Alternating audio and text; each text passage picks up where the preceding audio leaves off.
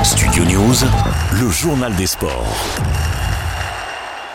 Après sa victoire 3-0 contre Gibraltar vendredi, l'équipe de France est opposée à la Grèce ce soir au Stade de France dans la suite des qualifications à l'Euro 2024. Coup d'envoi à 20h45 au classement du groupe B. La France devance justement les Grecs de 3 points. En cas de victoire, les Bleus seraient donc proches de la qualification. En conférence de presse hier, le sélectionneur Didier Deschamps s'est dit euh, se méfier hein, de cette très belle équipe. Fin de citation. Luis Enrique pourrait rejoindre le banc parisien la saison prochaine. Le technicien espagnol, ancien sélectionneur de la Rora, va s'engager avec le PSG dans les prochains jours d'après les informations de l'équipe. Le club espère officialiser sa venue dès cette semaine.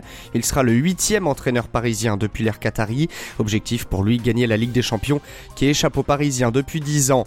Les joueurs toulousains ont longuement communié avec leur public hier massé sur la place du Capitole. Les coéquipiers de Roman Tamac ont remporté samedi soir leur 22e bouclier de Brennus. Le stade toulousain s'est imposé contre La Rochelle, double champion d'Europe en titre, 29 à 26. Justement de son côté, le stade Rochelet attend toujours sa première victoire dans le championnat de France.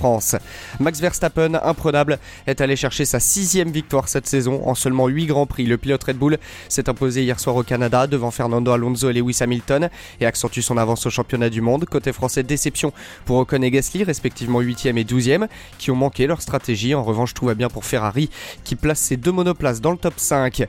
Au terme de la phase de groupe de l'Euro de basket, l'équipe de France féminine reste invaincue, encore malmenée pendant plus de 3 cartons.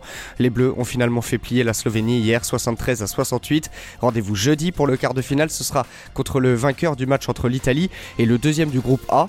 En revanche, ce sera sans Iliana Rupert, sortie sur blessure. En fin du handball, le PSG a sombré dans le Final Four de la Ligue des Champions au lendemain de son élimination en demi-finale contre Kielce. Le PSG a connu une seconde défaite hier à Cologne. Les Parisiens ont notamment perdu le match pour la troisième place contre le FC Barcelone 37 à 31. Pour la première fois de son histoire, les Parisiens partent donc sans avoir remporté une seule victoire dans ce Final Four. Studio News, le journal des sports.